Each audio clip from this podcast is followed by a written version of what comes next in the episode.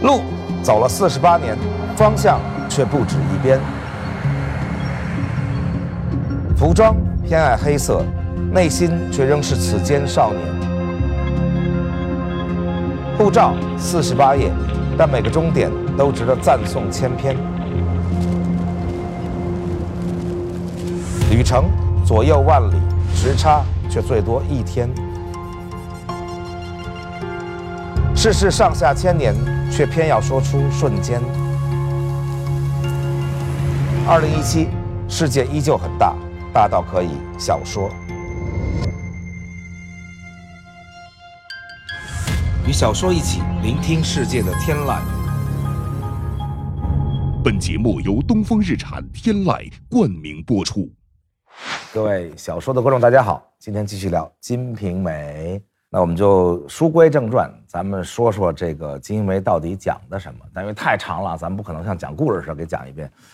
就是首先讲讲西门庆这人吧，因为他主要就是西门庆这人，西门庆的发迹、西门庆的高潮、西门庆的衰落、死亡，以及西门庆死以后的败家怎么弄，基本上就这么几大块。西门庆是个什么人呢？跟我很像，哎，不是，不是性格跟我很像，长得跟我很像。所以说，王婆说他潘驴邓小闲，这是世世代代中国男人追求的。为什么叫潘驴邓小闲呢？就是潘安的貌，长得驴一样的那画儿，啊，邓通一样的富有，啊，小心思有闲工夫，啊。之前我跟大家讲过，我自己特别朴素的说什么男人花，第一叫懂星座，然后就是小心思嘛。然后第二叫没有很耗时间的爱好，什么下棋打牌，因为所有的时间都跟女的泡一块儿，就是有闲工夫嘛。然后第三是脾气好，这个人家总结的更好，潘驴邓小闲都有了，啊，但实际上呢，在中国古代，女人挑男人啊，哎呀，现在想想好心酸呐。今天大家女人挑男人还要颜值，还要这那，还要什么人鱼线，还要什么六块腹肌。那时候哪有怎么？那时候说是潘驴邓小闲，其实那个容貌是最不重要的。这里边形容西门庆长啥样呢？叫头圆相短，头圆就是一大圆脑袋，相短就是脖子短。所以我一看到这儿，我乐了，我说这不是就我吗？而且古代的衣服也看不出身材，你说古代那衣服大袍子一穿，谁看出来你什么六块腹肌之类的？啊，总而言之，西门庆就是这么一个头圆相短，就是身材还可以吧。啊，也不是什么富商，西门庆是一个比较落魄的小商贩，啊，就他们家开一个小药铺，而且还不是那种成药铺，是个药材铺，啊，药材铺就不是什么挣钱的买卖嘛，又不是医生，啊，所以就从家里继承了这么一小玩意儿，然后但是赶上了明末的这个大时代，就是改革开放大时代，然后正好呢又生活在深圳这么一个改革开放的前沿城市。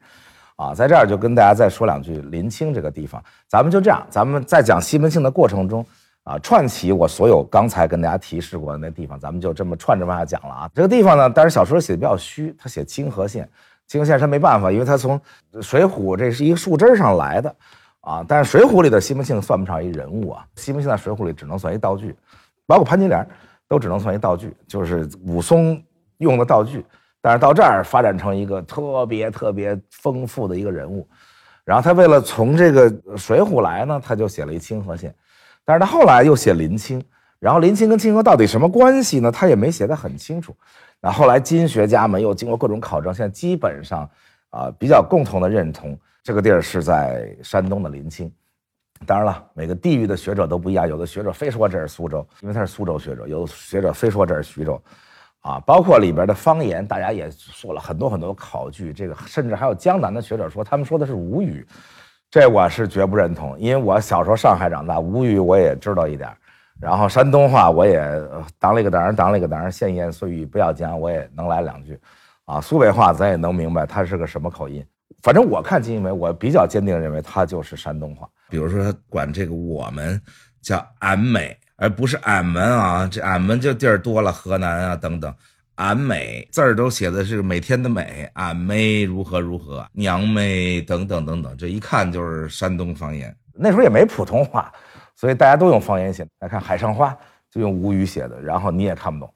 山东话还好，它总的来说，今天的北方人看还是能大体看懂一点，啊，尤其是那脏话啊，潘金莲这每句话都带着脏话，大家自己去看吧。那南方人看，我觉得是很吃力的啊。但是我从里面考据了一两个小地方，证明他是山东。这西门庆爱吃大葱卷饼，这肯定不是吴语地带的人，苏北谁没事卷饼玩儿？西门庆没事一吃，啊，王六儿给他大葱卷了个饼，啊，他很高兴。然后他跟他那几个狐朋狗友，应伯爵、什么谢希大这些人，大家说，哎，快没时间了，就吃碗面吧。面一上来，上一大碗蒜，然后还有醋，还有猪头肉。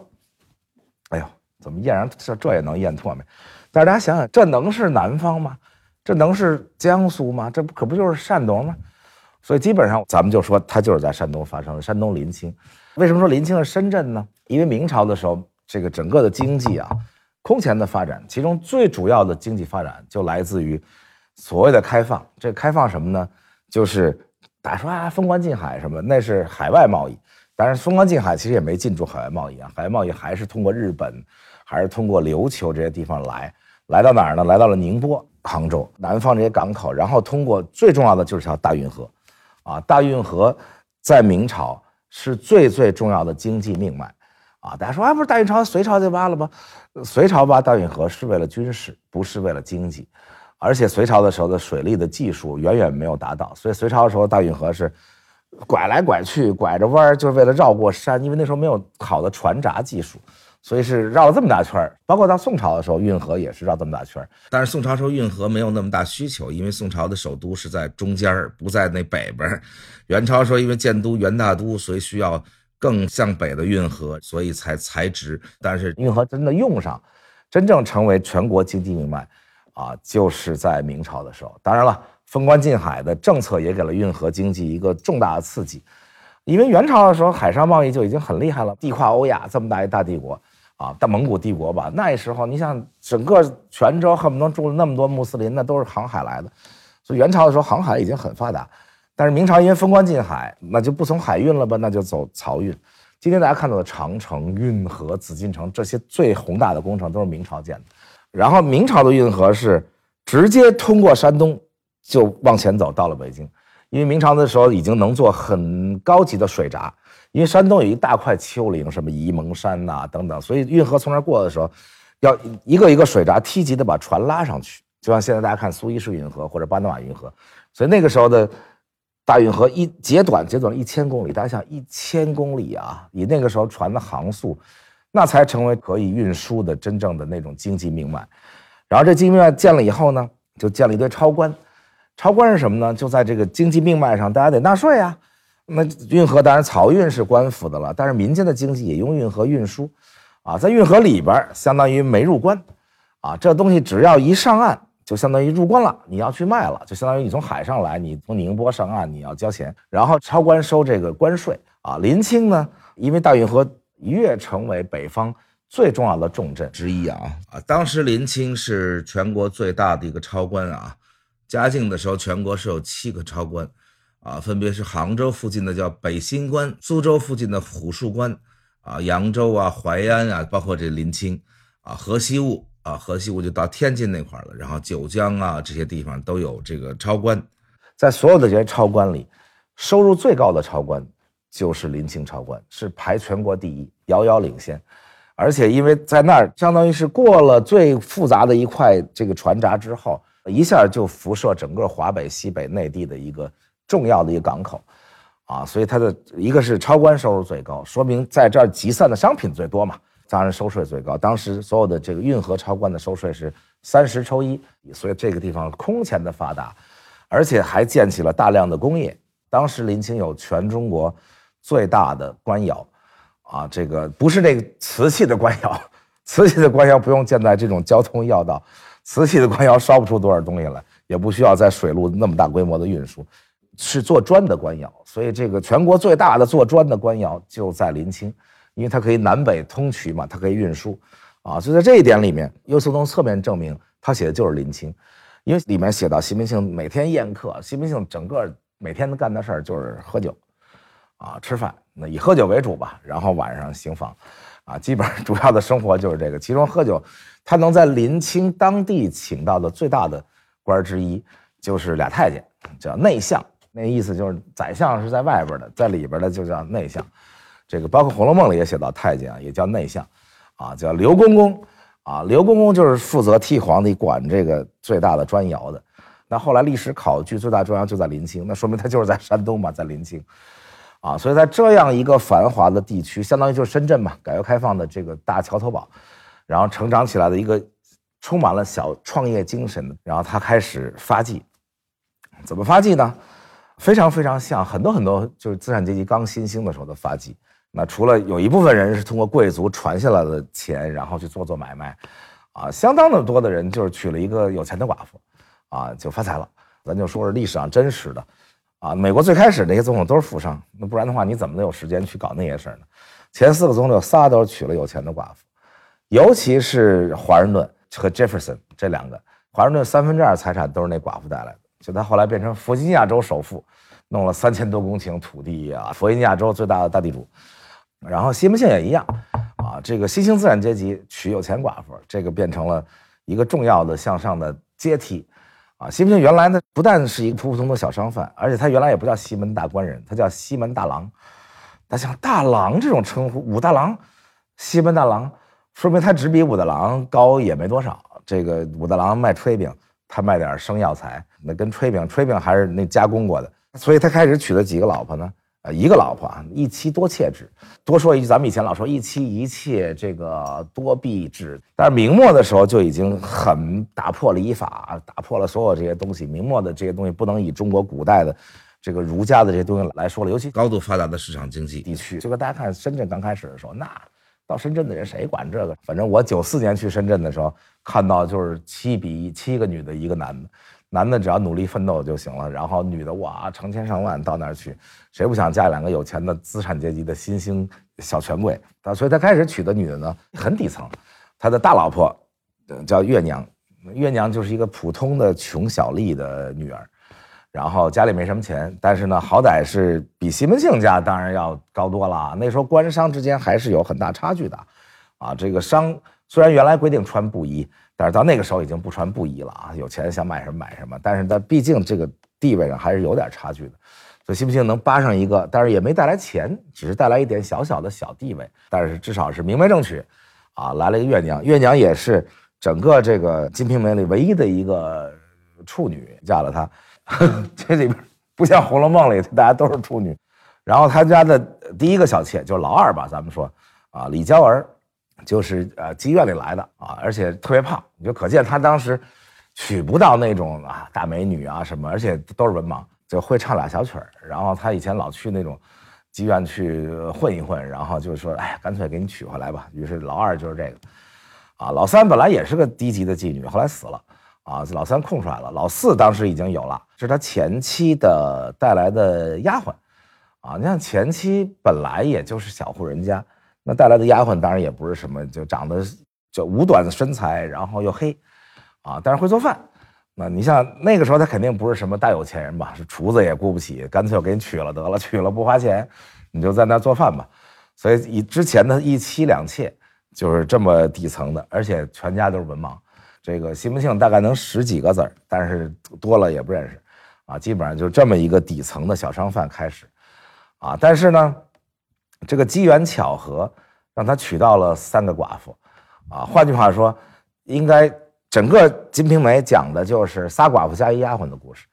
这个仨寡妇，孟玉楼，金就来了，就是这个潘金莲，然后平李瓶儿，然后还有一个叫庞春梅。所以《金瓶梅》或者其实原来应该叫《玉金瓶梅》，它可能写不了四个女主角了啊。所以孟玉楼在里面没有那么浓墨重彩。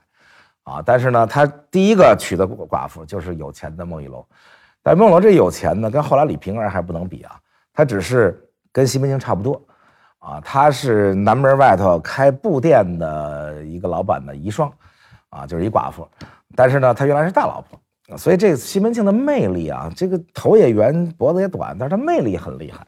但他可能房事比较好，是他的一个很大的特点，为人慷慨仗义。这个当然确实是他一个很好的地方，而且是街上一流氓头，什么应伯爵、谢希大，街上那些混子，反正都跟着他，就是跟小官们也能处得来。当时他还只认识很小很小的官啊，啊，第一个机会就是孟玉楼，啊，所以他当时为了娶孟玉楼，把潘金莲都扔一边了。最开始是潘金莲啊，一开篇就是潘金莲啊。虽然他是从《水浒》里第一个独立创作的文学作品，还是没有彻底独立，还是从《水浒》里拉了一个小枝儿过来。但是他最后把它弄得枝繁叶茂啊，所以上来肯定是从《水浒》那开始，就是跟潘金莲通奸，然后怎么怎么大家谋杀了武大，谋杀了武大之后就该娶潘金莲了。潘金莲天天在等，天天说怎么回事？我自己把老公都宰了。你怎么不把我给忘了，不来娶我？但是潘金莲就已经很美了啊！他见着潘金莲，他已经惊为天人，啊，不光是因为她长得美，因为她从来没见过潘金莲这样识字的女的。潘金莲是大户人家养的丫鬟，后来在大户人家收房，收房完了以后，大户人家大老婆又吃醋，又把他给卖给了。不是卖给，把他倒贴给了武大郎，不但没卖，就为了羞辱他，以及不让跟那张大户来往，直接给了武大郎，还倒贴了点嫁妆。所以，但是他至少是大户人家带过他识字，而且会弹琴。这个对西门庆这种瘪三来说吧，最开始他就是个瘪三嘛，那已经是惊为天人。再加上哇，两个人云雨又好，所以本来那么喜欢，这突然忘了，其实也不是忘了，就是突然来了个机会，就孟玉楼来了。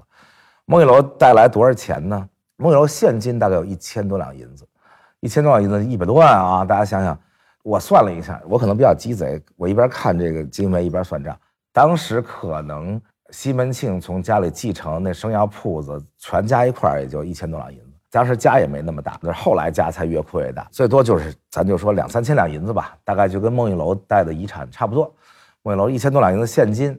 然后专门描述他还有这个那个，你像他们家开绸布店的，然后绸布一大堆，也值个几百两银子。还有南京八布床两张，这八布其实是个口音，估计就是山东口音，实际上它应该叫八布床，但是可能山东人说出来就是八布床。八布床就是很大的床的意思，然后雕梁画柱啊，这床就很值钱啊。所以当那个媒婆跟他一说，说他有南京八布床就有两张，他就哇惊了，连见都没见孟玉楼。后来因为孟玉楼长得好看，他觉得他抄着了，我说赶快赶快娶过来，然后还专门为这事拿了一百两银子去找孟玉楼的老公的姑姑去游说，叫杨姑娘啊，她前夫姓杨啊，就开布店的啊。从这儿也可以看出这是北方人啊，北方人管姑姑叫姑娘。那个时候先三十两，事成之后再七十两，说你帮我护着这财产，能到都给到我，我事儿成了我再给你七十两。因为那边呢也有一个想争的舅舅。啊，舅舅也贪图他们家财产，然后就想把孟玉楼嫁给一个叫上举人的，而且是当大老婆啊。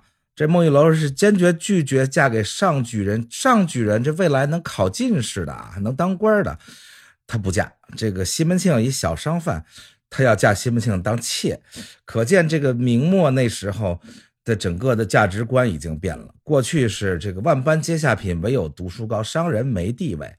啊，到了那时候，觉得嫁给西门庆比嫁给一个上举人还要更好一点。于是就在他的整个的运筹帷幄下，最后姑姑跟舅舅打成一团，互相骂的脏极了，然后动手了，都打大拐杖乱打。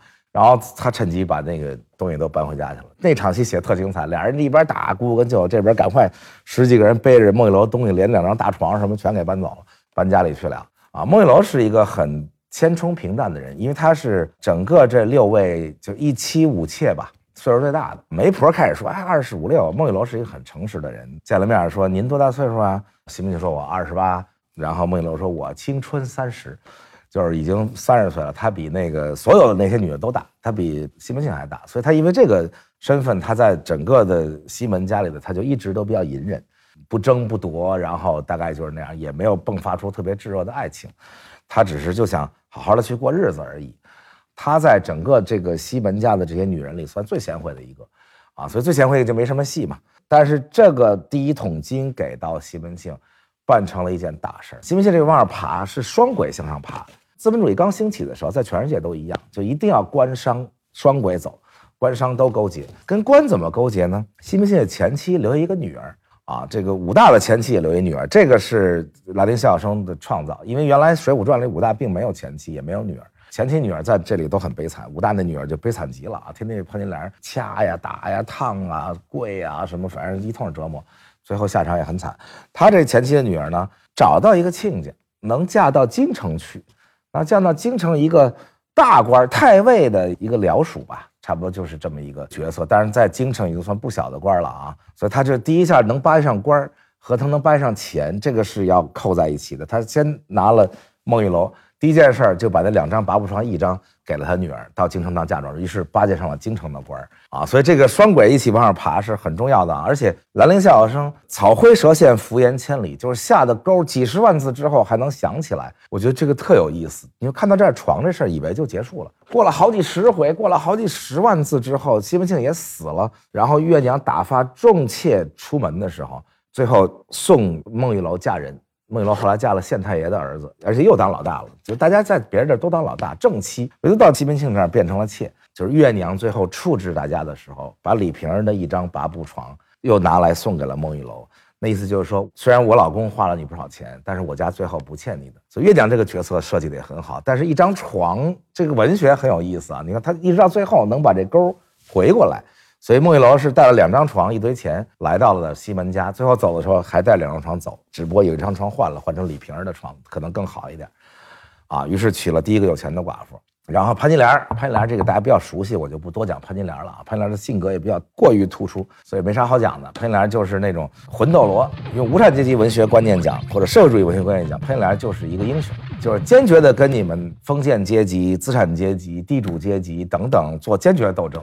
就坚决维护自己尊严，坚决维护自己的一切，啊，这么一个人。潘金莲当然了，你恨死他了啊！他把这里边最好的一姑娘李瓶儿母女俩都害死了，然后等等等等。但是你看他不管怎么坏吧，到处造谣，在那边天天惹是生非，把家里弄得鸡犬不宁。但是他因为长得漂亮，身材又好，又会唱曲儿，会弹琴，还识几个字。然后西门庆还挺宠爱他。当然他俩之间没什么爱情啊，因为西门庆只要不去他房里一小阵儿，他就要跟什么孟玉楼的小厮偷情啦。或者跟西门庆的女婿偷情啦，就就西门庆活着时候就干这些事儿，然后就一天闲不住。他俩之间主要是性欲的关系，爱情是西门庆跟李瓶儿的关系。所以有钱的寡妇娶进来，回头一想，那个大美女还在那儿呢，于是潘金莲娶进来。娶进来以后，这张床出现了三次啊，潘金莲就说：“我没床，三娘有床，我没床。”于是花了六十两银子给他买了一张大床，说明大床很贵啊，六十两银子六万块钱呢，搁今天也能买张不错的床。但是除了这张床以及几个珠子以外，整篇下看下来，潘金莲没有偷过一分钱，也没有诈过一分钱。潘金莲所有的拼命都拼在自己的尊严上，包括后来的庞春梅，这俩人这个角色跟其他人都不一样。其他人是多弄点钱啦，或者多弄点爱情啦，他俩就是要尊严，就是坚决不能被你们欺负。因为潘金莲在后来这仨寡妇里，她最穷，所以她就坚决的在那儿为自己的尊严斗争。第二个，这个寡妇娶进来了，然后最最重要的。让他上了大台阶的是两件事。第一件事就娶了最富最富的一个寡妇，就是这李瓶儿。李瓶儿这个角色写的是非常非常好，以至于我看完了以后，我觉得这是双女主角啊。金瓶两个人都是女主角，在前八十回里，他俩性格上、人物上、篇幅上等等，叫一个是性，一个是爱，跟西门庆形成一个很有意思的三角关系。啊，李瓶儿就跟他们不光是钱的问题，里面跟他们根本就不是一个阶级的人。孟玉楼有点钱，也就是跟西门庆是同一个阶层，一个是开生药铺的，一个是开布店的，这个遗孀。李瓶儿是个什么人呢？大家看《水浒传》，当然知道梁中书。你想蔡京蔡太师的女婿，家里的小妾。大家看看《水浒传》开篇这干嘛呀？开篇结了生辰纲，生辰纲是干嘛的？生辰纲就是梁中书给他老丈人过生日送礼。那就是一笔巨款呀！大家记得，为了结生辰纲，又喝酒，又打架，又这那，最后结了生辰纲。这是《水浒》的开篇啊，说明梁中书是多么的重要，多么的有钱，镇守大名府啊！所以他是梁中书家的小妾，这本身就已经跟他们远远不是一个阶层的。清河县的县官也好，东平府的头也好，梁中书那他根本都见不着的，所以他是高高在上的。中间有两三次跟《水浒》中间又连上了。其中这儿又连上一回，李逵不是拿梁板斧宰了梁中书全家嘛？于是，在趁乱的过程中，李瓶儿就偷了他们家一百颗大珠子，夜明珠。这东西多值钱呐！啊，虽然没有那个慈禧太后嘴里含那值钱啊，没有慈禧太后嘴里含的那颗那么亮啊。大家知道这个孙殿英到东陵炸了东陵，把慈禧太后都拖出来，嘴都撬开偷珠子什么的，案子怎么破的吗？那就是孙殿英下边一个师长的老婆，把那其中一颗夜明珠镶在自己绣花鞋上了，然后去看戏。看戏坐一包厢里，等到我按下来灯，突然发现有一包厢里怎么是亮的呀？有那种光，然后才发现他脚上有颗夜明珠，然后才被警察发现说你这哪儿来的？然后才发现哦，他是孙殿英麾下的一个师长的老婆，才发现最后那个盗墓的是孙殿英，而不是孙殿英嫁祸的什么强盗之类的。你就可见那珠子有多么珍贵。当然，他这一百颗珠子肯定没那么那么贵啊，但是那也是一大笔财富。那东西当年都是贡品。你就说李瓶有多有钱，他前面发家就是趁乱全家被宰的时候偷了一百颗大珠子，然后再加上一堆细软，然后就跑了。所以我觉得有意思在哪儿，就是李瓶儿其实是相当好的一个人啊，尤其是越往后越好。但是他上来等于是偷东西的，偷了一百颗珠子，然后跑到东京汴梁，又嫁了一个大太监，其实也不是什么特大太监，就管采购柴的。当然了。你在宫里头管采购柴火，那也是一大笔收入啊！大家想想，东京汴梁，它不是林啊，它很冷啊。且不说做饭，那宫里头那么多人，几千人，天天吃那么好，然后冬天还要取暖等等吧。反正采购柴就是这个花太监管的。太监当然没儿子了，那侄子就是最亲的喽。嫁给了花太监的侄子，叫花子虚，也是这个西门庆的拜把子哥们儿之一。花太监呢？咱们也讲过宫里采购，那就翻多少倍，拿多少回扣啊？几钱就能买的一个鸡蛋，在宫里采购的时候，最高到三十多两银子买一鸡蛋，涨了上百倍的钱，你就可见太监能挣多少钱。然后花太监安全退休，也没被纪委抓着，于是就回到老家，正好老家就在清河县，于是就带着他这可爱的侄子花子虚，花子虚老婆李瓶儿，正好就住在西门大官人隔壁。当然他后来叫西门大官人了，有钱了啊。然后花子虚呢，跟西门庆完全不一样。西门庆是一个创业者，虽然他也花，他也去院子里天天跟妓女在一起等等，但是他至少生意上各方面在努力嘛，所以他还是很招人喜欢的。花子虚就是一富二代，啥都不知道，每天就是瞎混。因为老太监也死了，也没人管他了。然后每次西门庆花钱，他也花钱，剩下那些应伯爵什么就跟着他们瞎混，花他们钱。这个李瓶当然就觉得花子虚没出息了，他天天还在妓院里不回家，就给了西门庆机会，然后西门庆就两次跟李瓶儿撞了个满怀，因为俩人邻居嘛，跑他们家找花子虚一记，咣撞着李瓶儿了，然后哟大美女，李瓶儿和潘金莲还不一样的美，潘金莲是妖艳，李瓶儿是特别白净的那种美啊，于是就哎天天把花子虚弄到妓院里，让大家说你看着他让他在妓院里过夜，然后就跟李瓶儿俩人就开始通奸啊这那的，然后。一来二去吧，因为花家也出点事儿，就是花子虚还有几个哥哥，然后说啊，这个咱们叔叔死了，咱们应该平分资产啊，在东京给他告了，告了以后，于是又来怎么查他呀，怎么抓他呀，把他关进去了。一看机会来了，李瓶趁着机会就赶紧把这财产往西门下运吧。李瓶特别喜欢西门庆，然后第一次就运了三千两银子。而且是大元宝的三千两银子啊，五十两一锭的大元宝，那是当时的最大的硬通货，六十大锭，赶紧让丫鬟们抬，假装送吃的，抬着大石盒子把这三千两银子给送到西门庆家去了，说是捞人用的。后来就开始各种各样往西门下运东西，这太监没少偷东西，他们家还有蟒袍玉带，那什么都往他们家运。然后直到花子虚判下来了，说那个，得分给你这俩哥哥，于是房子也没了。官拍房子的时候，西门庆就给买了六百多两吧，就把那房子买了。可见当时的银子是很值钱的啊，六百多两银子买了一大院子。就西门他们家最后那个图，大家看到那有一半是花子虚他们家，就后来在里边建了。花园啦，这那啦，就越来越富吧，就都在那儿，啊，这李瓶多说一句，我觉得这个人物描述的很好，就是他的爱情不是林黛玉似的，或者金庸式爱情，上来就爱你，永远爱你。他也为了生活，那他开始就搬到另外一个地儿住了吗？他家就拍卖了吗？当然还得有很多钱啊，就开始等西门庆，左等不来，右等不来，这西门庆家出点事儿，就是他这女儿嫁到东京去了，本来嫁给一个当官的，结果当官的出事儿了，因为太尉被弹劾了。于是当官的也被发配了，发配了以后，他女儿他女婿就陈经济就带着也不少钱呢，就跑回家来了。所以从这儿又发一笔小财，就是女婿家的一点钱，其实是应该官超罚没的钱，然后带到家里来了。处理这事儿就忙不过来了吗？身家性命重要啊！因为女婿的关系，把他亲家给挂上了，说他也在那个。名单里，然后为了产这个名单，又到东京去跟蔡太师家的宅管家，然后送了好多礼啊，等等等等。然后最后还把一个佣人的孩子，长得挺漂亮的，叫韩爱姐，嫁给了宅管家。于是就跟哇太师家的管家、蔡京家的管家就又高攀了一步。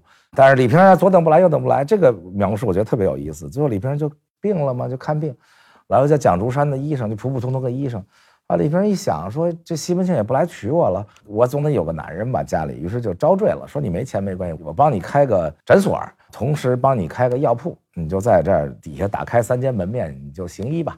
哎，这就是李瓶儿的性格。梁中书他们家没了，我偷了点珠子就跑到东京汴梁去，嫁了太监的侄子到这儿，这个出了事儿，出了事儿，我本来能嫁西门，嫁不了，那我还是要生活。我觉得这个特别真实的生活，而不是那些小说里的我就。贞洁烈女了啊，什么什么这那，结果觉得蒋中山这刚没多久，西门庆缓过来了，不但这个案子没了，消了案底，而且还巴结上了蔡太师家的管家。于是再回过头来一看，说啊，李瓶儿你怎么结婚了？你怎么回事？你不等我？于是俩人设计，又把人家蒋中山给痛打一顿，因为他认识各种小官嘛，说他欠钱不还，找几个街头无赖。总而言之，然后等他回来的时候，李瓶儿特别冷酷。李瓶儿对前两任老公就特别冷酷。啊，这花子虚最后其实能治过来，但是李瓶人就不想治了。其实跟潘金莲有点像，只不过潘金莲是直接给喝了砒霜给捂死了，李瓶人是说没请大夫就没治，说没钱家里没钱，然后这个花子虚就死了，说明他对前面的也挺冷酷，不是真的偶像剧里描述的一个那么温暖的女的。所以她最后能爱上西门庆，那真的是后来发展出来的爱情，啊，于是蒋竹山就被特别冷酷扫地出门，说你别回来了，你滚蛋。然后才嫁到西门家来，嫁西门家来的时候还被人羞辱了一大通。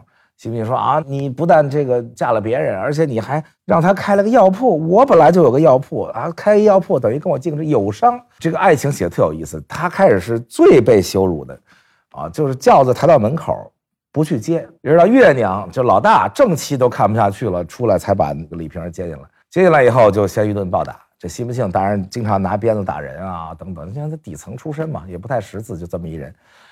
然后李瓶儿嫁过来的第一件事儿，就是拿了好几千两银子的本钱，开了一个大买卖，就是比他原来的买卖大得多的大买卖，就是当铺。啊，因为他本来也认识些流氓，认识点小官儿，然后开当铺。这当铺是西门庆后来临死之前的第二大财产。西门庆临死之前把女婿叫到跟前儿，嘱咐了一一大通。我当时看的时候还挺心酸的啊，西门庆天天你看喝酒 party，但是脑子特别清楚，连谁谁谁还欠我一百五十两，在哪儿哪儿什么时候要都记得跟女婿交代一遍。其中交代的时候，他最大的两笔财富，一个就是价值两万两的这个当铺。啊这当铺不但是挣钱的啊，他们家好多东西就直接从当铺里拿来使了，什么皮袄啊，什么这那的。这个潘金莲没皮袄，其他人都有皮袄。中间一场大戏，最后说你没皮袄，从当铺里给你拿件皮袄吧。潘金莲说：“我不要，我不要别人穿过的，我要坚决斗争。”然后当铺值两万两银子啊，他从一个那么小的一个生药铺，因为娶了李瓶儿，一下开启了这么大的一个买卖。典当铺是他的第二大资产啊，那第一大资产是他的缎子铺。值五万两银子，但是这不都是他的，是他跟对门乔大户结了亲家啊，但是最后没成，因为李瓶儿的儿子死了啊。之前两家就说结亲家，所以乔大户跟他差不多是一人一半的本钱，还有一些这个管理层的股份，就是他那些管家呀、经理人呐等等啊，所以他差不多有将近一半吧，四成的股份吧，在这个段子铺里。这缎子铺主要的生意就是从杭州、湖州等等这些地方，啊进丝绸，其中最大的一大笔，来宝从杭州进了两万两的丝绸。杭州当时是所谓的明末的市场经济高度发达的中心地带啊。其实杭州应该说从南宋开始，那就变成了世界级的城市中心。大家想想啊，南宋啊，一几几年到一二几几年。那个时候的欧洲还是一片荒蛮蒙昧，还那十字军东征呢。十字军东征咱们讲过啊，就是一群这个文盲跑去抢劫文明世界的。那时候阿拉伯世界是文明世界嘛，还处在那种时代呢。欧洲这个时候，南宋临安已经是空前的发达。那个时候的巴黎、伦敦、维也纳这些现在赫赫有名的城市啊。人口全加一块也没临安多，那时候都是那么点一小破玩意儿，能跟临安比啊？到了元朝又变成行在，那叫蒙古帝国最最富庶的地区。疏通大运河以后就更加重要了。杭州那时候是大运河的起点嘛，杭州往南就是一个一个市舶司，所有的康河贸易啊，都在宁波啦、泉州啦、广州啦等等等等，最后都汇集到杭州，由杭州沿运河北上，然后带动整个经济发展，啊，所以杭州是经济的重镇。啊，当然也是文化重镇了。我没有统计过啊，但是以我的印象中，中国的诗写城市，杭州应该排在最前面。如果不是扬州的话，因为扬州在运河时代，然后又在盐是最重要的时代，也是一个重镇，啊，但是远远没有杭州那么长时间。扬州是在元朝的时候，啊，然后到明朝的时候，啊，到清的时候已经不行了，啊，从这个扬州十日嘉定三屠以后就不太行了。所以杭州是那么多年。啊，从宋元明清到现在，杭州也是中国这个最最重要的重镇城市之一啊！不但是风景如画，而且是我大阿里巴巴的总部。当然还有很多很多伟大企业在那儿啊，还有网易，还有娃哈哈等等等等等等。而且杭州现在快成中国硅谷了，啊，风景如画，硅谷也风景如画，有海湾，杭州有西湖，有西溪湿地等等等等啊！我的杂书馆。咱们现在在杂书馆录像啊，在北京杂书馆就是一个很朴素、很朴素的一个建筑，然后杂书馆第二家就会在杭州开，我已经看花眼了，我都不知道应该在杭州什么地方，因为到了杭州以后，我和麦佳老师，我跟丁磊，我们三个一起说，哎，我们要在杭州弄一个公益的杂书馆，哇，结果杭州特别踊跃，这个区的区长找我们说，你看江边的这建筑多好，给你了，你用吧，弄杂书馆，比这简直漂亮多了啊，但是朴素有朴素的好处。然后另外一个地儿比那还漂亮，日本大建筑师设计的神奇的建筑，说这给你了，你用吧。然后怎么支持你等等等等。而且我们蚂蚁金服旗下的这个芝麻信用，居然还开发了一套募书跟借书的系统，让我特别高兴，因为我觉得这是利国利民的大好事儿。就你过去借书，你还得押个证件，你要借仨图书馆的，你得把出生证也押过去，然后或者你押钱。你用芝麻信用，你什么也不用押，你只要芝麻信用到了一定分数，你在各个图书馆借书，不但不用押任何东西，而且能给你送到家里来。你看完以后，只要按时还了，你的信用还能涨，这多好啊！你不用天天花钱买东西，然后贷款再还贷款，然后涨这信用，你就好好看书、借书、还书。我觉得这是利国利民的好事儿，所以我第二家要开到杭州去，就是因为我觉得杭州是充满了文化气息的这么一地方。啊，所以大家想到中国的古代唐诗宋词，包括明清的也有大量的有关杭州的诗。当然，咱最熟悉的啊，就小学课本里就有的叫“接天莲叶无穷碧，映日荷花别样红”。啊，那想想杭州就是那样的嘛。你像那时候清朝，大家说啊，蛮族来了，人家依然喜欢杭州啊。最后到圆明园里建了一个曲院风荷。啊，当然苏州也有啊。大家一提，经常是上有天堂，下有苏杭。苏杭是一体的，苏杭通常一想起来就是文人墨客，迁客骚人多会此，览物之情得无一乎。当然这说的是湖南啊。更有名的还有什么？暖风熏得游人醉，只把杭州作汴州。啊，若把西湖比西子，淡妆浓抹总相宜。总而言之，各种人到了杭州，就连没去过杭州的这个马可波罗，恨不得都歌颂杭州，占了他那马可游记里最大篇幅。所以大家喜欢历史的啊，喜欢听我们节目的啊，一定要去苏杭看一看啊。我们小的时候，每个人都有那一个本儿啊，一定要抄下各种诗，见着对联也抄，见着诗也抄。我记得最多的就是到苏杭一带，看到各种园林、各种地方的对联，然后全抄下来。所以到那个地方是一个非常好的熏陶的地方，熏陶历史，熏陶文化。好了，东风日产天籁小说二零一七，今天就这样。下期再见。古今中外的各种文学作品里，绝大多数写妓女的时候都写的好妓女，茶花女，好妓女啊；杨志球，好妓女；杜十娘，好妓女。杜十娘这故事，我当时看的时候我就想了一个问题：那您那百宝箱从哪儿来的呀？那都是您从地里挖来的呀。金文应该算是伟大文学作品里很少见的，如果不是唯一的，真实的写妓女，因为人家就是。细心研究，人家就是要接新的客人。